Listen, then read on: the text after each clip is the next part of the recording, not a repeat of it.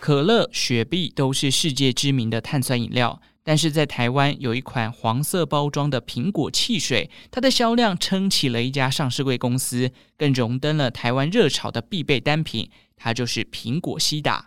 然而近几年，苹果西打逐渐淡出消费者的视野，到底发生什么事情了？今天一起来认识西打这款饮品以及苹果西打目前的情况吧。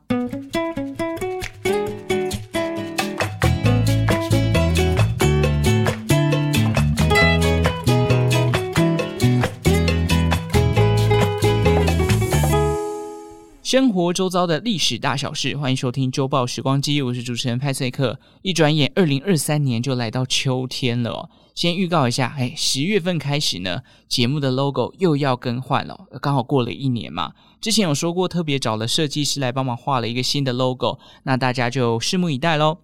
那在今天节目开始之前呢，又要来感谢一下 R 九的抖内啦，非常谢谢 R 九哦，每个月都赞助小弟的节目。十一月就是他的生日了，他希望派崔克我可以做一个伟人特辑。不知道世界上这么多的伟人，你有没有比较想要认识谁呢？哦，或者是听众，你们对于哪一位人物的生平有感到兴趣的，都可以在表单留言给我。那连接就放在资讯栏，有机会我就可以去搜集资料，然后把它做成一集单集跟大家分享喽。欢迎大家提供一些想法啦。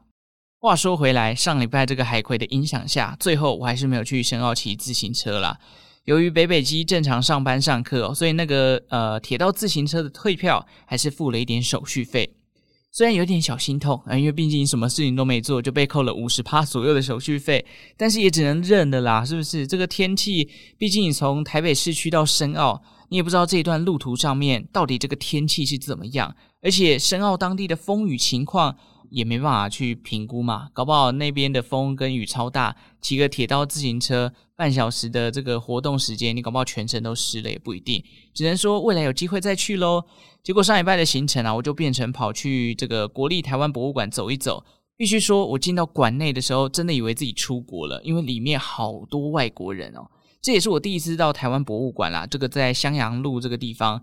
坦白说，逛起来蛮舒服的，而且有一些蛮有趣的展览品。我个人觉得非常适合带小朋友去走走哦。如果有外国的朋友来到台北要玩啊，然后遇到不好的天气，其实也蛮适合带他去里面吹吹冷气，然后认识一些台湾的呃历史文化。而且展览品当中呢，也有中英文对照，也不至于让外国游客感到无所适从哦。那其实对面还有另外一个古生物馆，也蛮壮观的哦。里面介绍了很多恐龙啊、化石的知识，还有一只大概是一比一大型的恐龙。那也因为那个展览场地啊，是之前土地银行的一个据点啊，那他把它呃改造成了一个博物馆。里面除了有介绍土地银行的历史之外，也有本身之前土地银行的金库哦。我就想说，哎，走进去晃一圈，看看能不能提高自己的身价。也是推荐给爸爸妈妈，如果你这个小朋友一时之间不知道带去哪里走走，其实台湾博物馆跟这个台湾古生物馆都蛮适合带小孩去逛逛的。我现场有看到一些小朋友玩得蛮疯狂的，明明里面冷气其实蛮凉的啦，但在金库走来走去，然后加上可能看到恐龙很兴奋吧，有一些小孩也是满头大汗啊，回家可能就得先洗澡了。那讲到洗澡，不知道爸爸妈妈们有没有在帮小孩洗澡的时候教小朋友认识身体的各个部位名称跟功能呢？根据立新基金会的发现啊，很多人在童年时期就遭遇到了性暴力而不敢求助，甚至是没有自觉。隐忍多年的后遗症是身心俱疲的创伤。以前小时候的观念都是教导我们去认识身体的重要部位，但是这个重要部位要遮起来，给人家看到会有点羞羞脸。但大部分人好像都忽略了，了解自己身体的感受才是最重要的。包含那边感觉到痛啊，感觉到不舒服，甚至有时候心里觉得排斥、不喜欢，要怎么用说的指出重要部位，并且形容自己的感受，这件事情其实非常非常的重要哦。同时呢，爸爸妈妈们也要让孩子知道，你喜欢的可能有些人不喜欢，而你不喜欢的可能有些人可以接受。当然，正在收听的小朋友们也要记住。我的身体是我的，我的感觉很重要。无论是认识或者是不认识的大人或者小孩，身体的每个部位都是我们很重要的宝藏哦。只要有人的触摸让你感觉到不舒服或者不喜欢，你都可以马上说不，并且告诉爸妈或者是老师。为了让这样的身体自主权能够更加的落实，立新基金会啊也做了一首很有趣的童谣，连接我就放在资讯栏，欢迎大家点击去收听，也帮助儿童更了解我的身体是我的，我的感觉很重要这件事情哦。好的，不知道大家还记不记得派赛克之前介绍过弹珠汽水？大家平常喝的汽水都是哪一个牌子的呢？是雪碧、可乐还是芬达？或者是比较 local 一点的沙士、维他露 P、维大利等等。我们今天要来介绍的哦，是曾经在台湾碳酸饮料销量排行老三，一款饮料撑起一家上市柜公司的苹果西打。我依稀记得我小时候啊，每到过年就是回外婆家会一起团聚吃饭嘛，那餐桌上一定要有一罐苹果西打，我每次都不吃饭，然后就狂喝这个苹果西打，喝到饱。吃完饭之后呢，一桌至少要干掉两罐一公升的苹果西达，甚至网络上还流传着一种神秘的食谱，那就是用苹果西达来炖肉。不过大家有没有发现，最近啊，在超商或者是卖场，苹果西达的身影啊，已经相当罕见了，甚至可以说已经完全消失了。这到底为什么呢？这一集我们就要来认识一下这款汽水以及它的公司大西洋饮料，他们到底发生了什么事情。短暂几秒钟的时间，记得点一下资讯栏下方的周报时光机 IG 连结哦，帮我追踪起来。首先，我们先来讲讲苹果西打这个名字。苹果是因为汽水本身的调味就是苹果口味，那西打是什么意思呢？西打其实在英文啊是 cider 的意思，这在国外可以是苹果酒或者是梨子酒，取决于它使用的是什么样的水果。那另外也有人称呼它叫做西打酒。那 cider 啊，最盛行的国家就是欧洲的英国了。据说这款饮品啊，最早可以追溯至西元前，当时罗马帝国的凯撒大帝入侵了不列颠群岛，当大军压境的时候，凯撒大帝发现当地的凯尔特人有用苹果来酿制饮料的习惯。那凯撒大帝品尝到这款饮品之后，他非常的喜欢，因此就把它带回了罗马地区，造就了这个 cider 在欧洲传开来。后来到了中世纪时期，英格兰地区又再次的被征服者威廉给侵占，而这款饮料的传统习俗又随着军队传进了法国。到了十五、十六世纪左右，葡萄酒、啤酒还有这个 cider 苹果酒，成为了欧洲当地的几项重要酒款。后来，随着部分的欧洲人移民美国啊，这个苹果酒也被带到了美国，成为当地的饮料之一。而作为苹果酒的创始元老，英国到目前为止依旧是苹果酒的最大消费国。根据网络上二零一八年的统计，英国人在二零一八年的时候就喝掉了大约五点六亿公升的苹果酒。既然西打是苹果酒，那么为什么苹果西打没有含有酒精呢？其实啊，后来这个 cider 也就是苹果酒出现了很多不同的版本，其中就包含了无酒精的软性西打。那讲到这边又有一个问题了，那这样子无酒精的 cider 跟 apple juice 又有什么样的区别呢？这个部分啊，其实我当时在做资料的时候就产生满头的问号啊。你说它没有酒精，那就是苹果汁嘛？那到底这两个的差别是什么？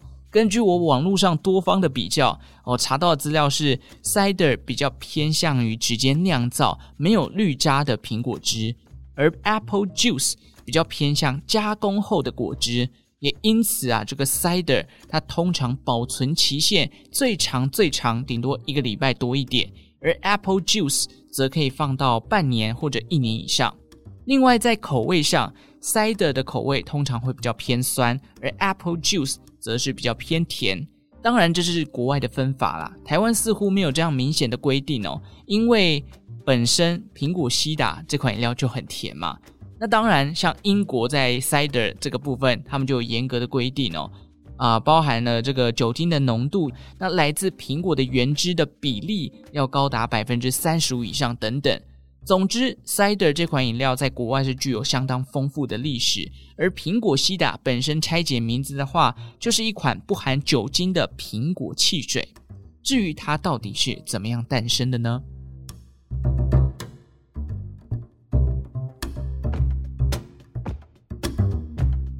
我们来把时间倒转回到一九六五年，当时有一位名叫李鸿略的华侨来到台湾，成立了一间名为大西洋饮料的公司，并且从美国取得果汁浓缩液的原料配方，再加入碳酸水等其他配料，开始生产了苹果西打。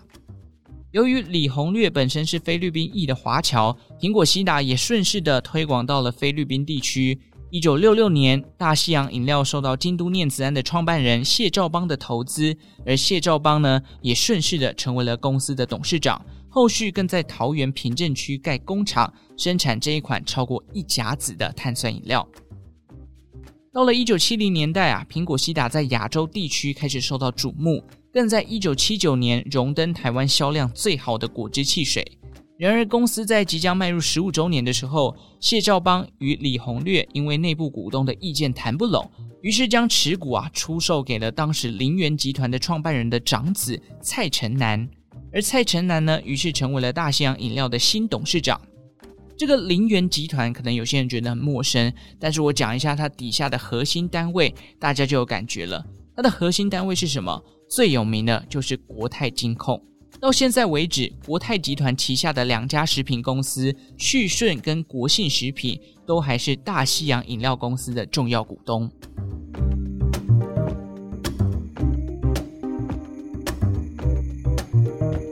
除了这个经营权产生了改变啊，苹果西打的原料授权也曾经十分的乖舛哦。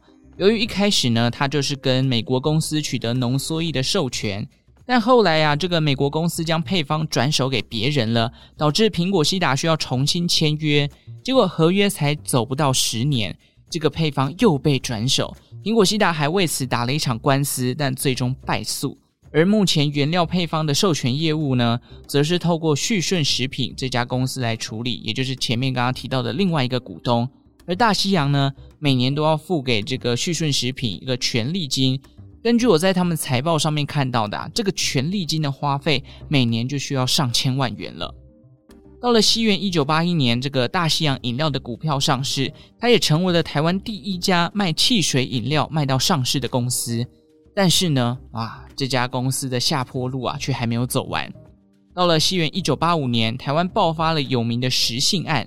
这个案子简单来讲哦，就是一桩经济犯罪，一度动摇到国本。而参与者包含了当时的董事长蔡成南跟他的弟弟蔡成洲。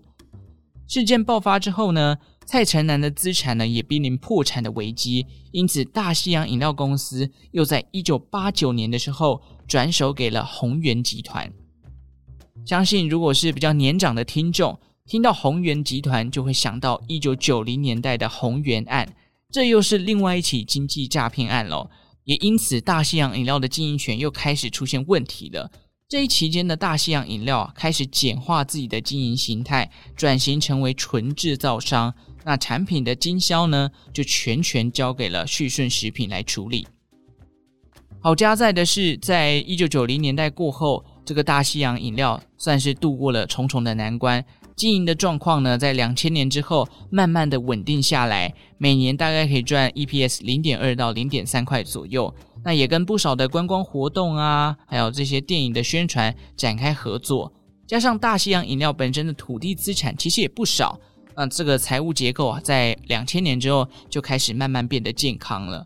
那听到这边，为什么到最后还是停产了呢？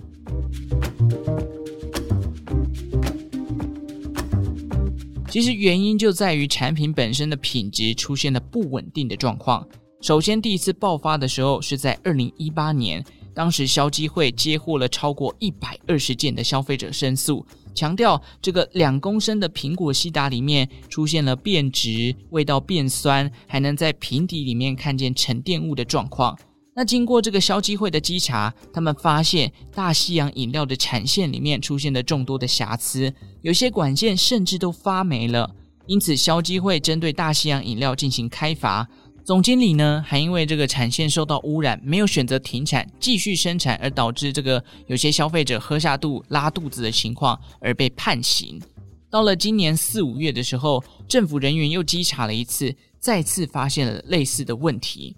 大西洋饮料呢，就直接被勒令停工了。这个生财工具直接被停摆，也导致了这几天，如果大家有在看新闻，有看到苹果西达相关的消息，都会发现大西洋饮料在卖地求生的新闻不断的跑出来。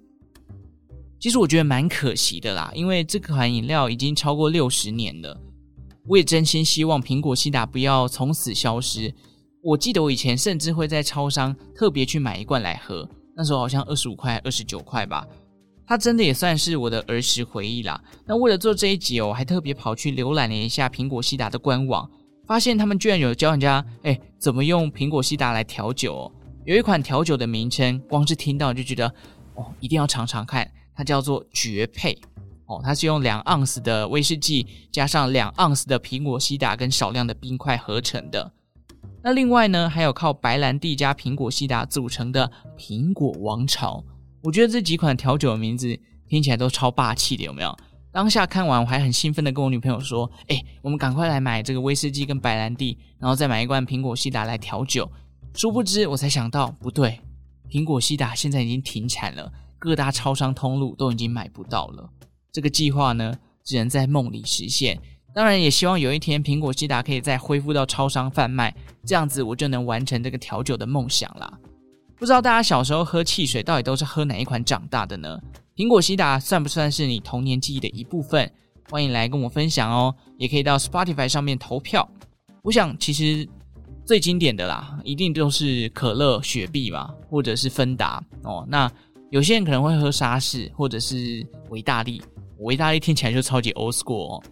毕竟现在的饮料机会出现的就是可乐、零卡可乐、雪碧、芬达、苹果汁等等的，怎么就没有一款饮料机是苹果西打、维他露 P、维大利、黑松沙士、麦根沙士呢？这个非常 local 的台湾饮料机，我觉得应该会有它的呃受众族群啊，就是喜欢喝这种汽水的人，可是好像都没有看到。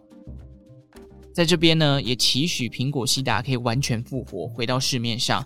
到时候再来买威士忌、白兰地什么等等之类的，做一个调酒，童年的味道配上大人的滋味，这个感觉应该是蛮不错的哦。不知道会碰撞出什么样的火花。OK，以上就是有关于苹果西打以及大西洋饮料的介绍啦。提醒大家，未成年请勿饮酒。你想要做调酒，至少要等你十八岁哦。最后来念几个时空旅人的留言跟回馈吧。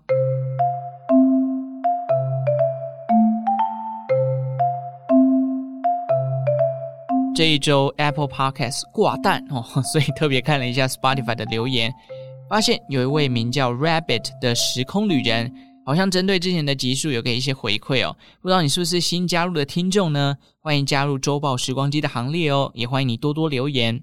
另外，我挑出了两个，一个是佳杰在新展那一集留言说，我之前有办过花旗的信用卡，为了威秀影城优惠跟手刷礼的王品餐券，但平常几乎不太用得到。